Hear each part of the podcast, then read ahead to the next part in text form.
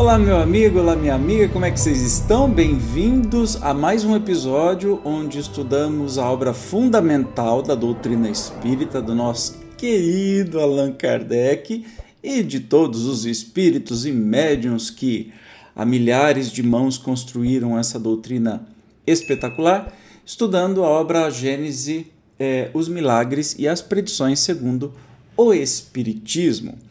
Vamos continuar no capítulo sobre os fluidos, que é o capítulo 14, e hoje vamos falar de catalepsia e ressurreições. Né? Hoje em dia a gente sabe que, por exemplo, a catalepsia é uma, não sei se pode se chamar de doença, mas é um acontecimento né, comum até que levou a erros de identificação é, de estado de morte de muita gente. Não tem um, não tem dois, tem muitos exemplos. Inclusive um cantor famoso, se eu não me engano, o nome dele era Antônio Marcos, que é, morreu, né? Ou pelo menos a medicina atestou que ele morreu, enterraram e depois, quando foram exumar mais para frente, descobriram que ele estava todo arranhado, revirado no caixão, etc e tal. Ou seja, não tinha morrido, tinha ficado em estado cataléptico, que é uma quase morte, assim, não sei, os batimentos do o corpo desacelera, fica praticamente como morto, mas volta à vida depois. Então vamos ver o que, que os espíritos têm para nos dizer sobre a catalepsia. É, a matéria inerte é insensível. O fluido perispirítico igualmente o é, mas transmite a sensação ao centro sensitivo que é o espírito. Bom, a gente já estudou muito sobre o perispírito. É, caso queira saber mais, busque uma playlist aqui do canal chamado Perispírito, que você vai gostar. Mas continuando.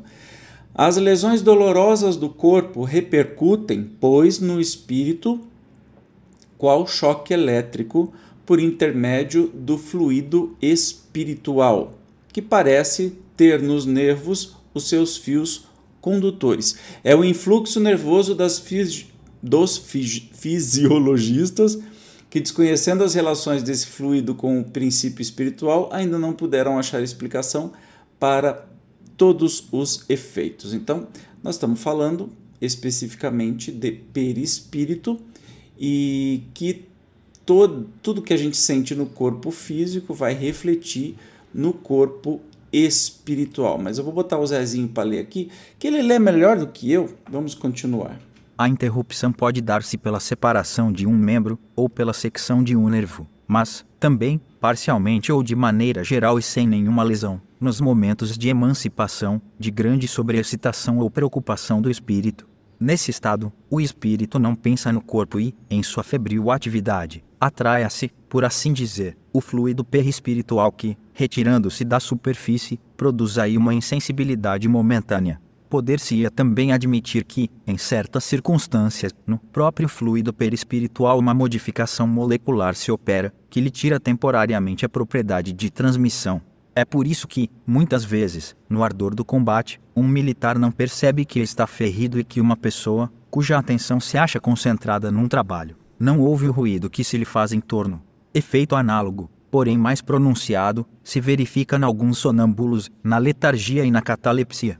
Finalmente, do mesmo modo também se pode explicar a insensibilidade dos convulsionários e de muitos mártires, Revista Espírita, janeiro de 1868. Estudo sobre os Aissaos. A paralisia já não tem absolutamente a mesma causa. Aí o efeito é todo orgânico. São os próprios nervos, os fios condutores que se tornam inaptos à circulação fluídica, são as cordas do instrumento que se alteraram. Agora eu entendi é, na verdade, está te dizendo assim que normalmente, né, o nosso perispírito sente o nosso corpo físico, né? Nós estamos intrinsecamente ligados.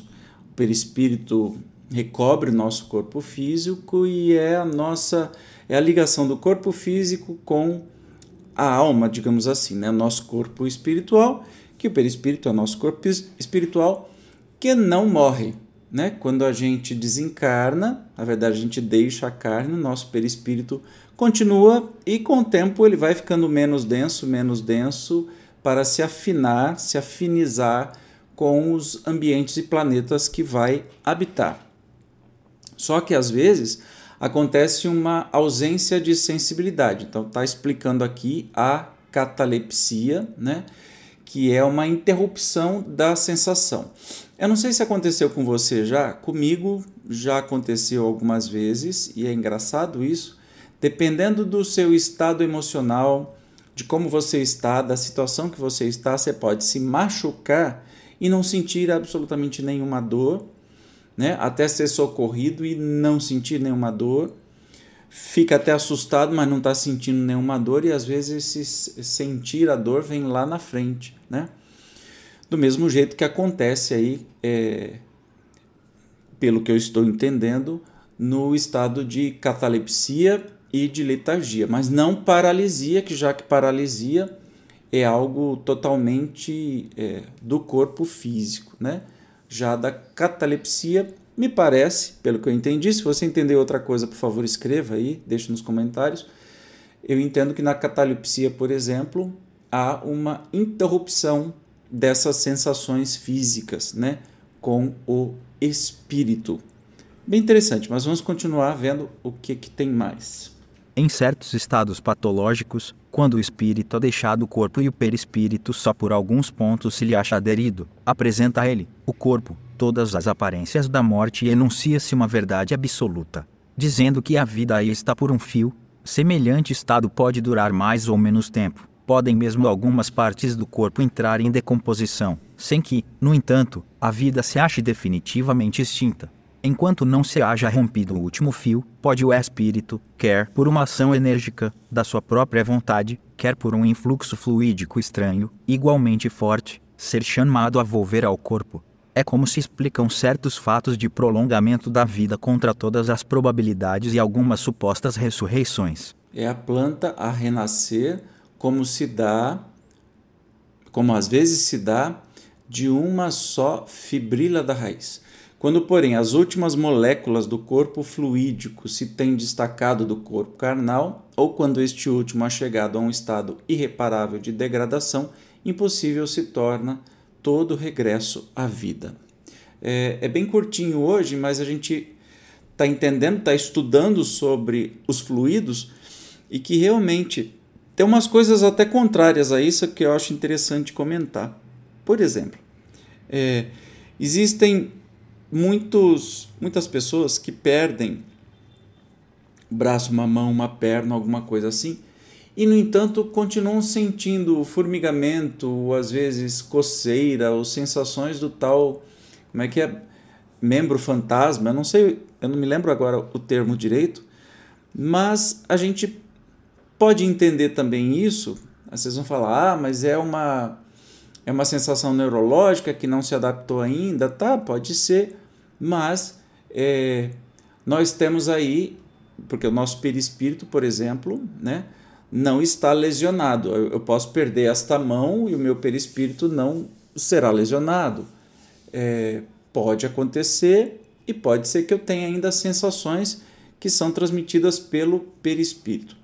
Mas aí eles complementaram né, sobre é, algumas partes do corpo podem até serem desligadas e a vida ficar por um fio muito tênue e com uma grande força o espírito pode voltar. Mas em determinado momento não funciona mais essa volta, não tem jeito mais de reaver a vida.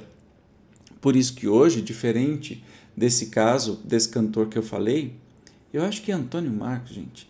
É...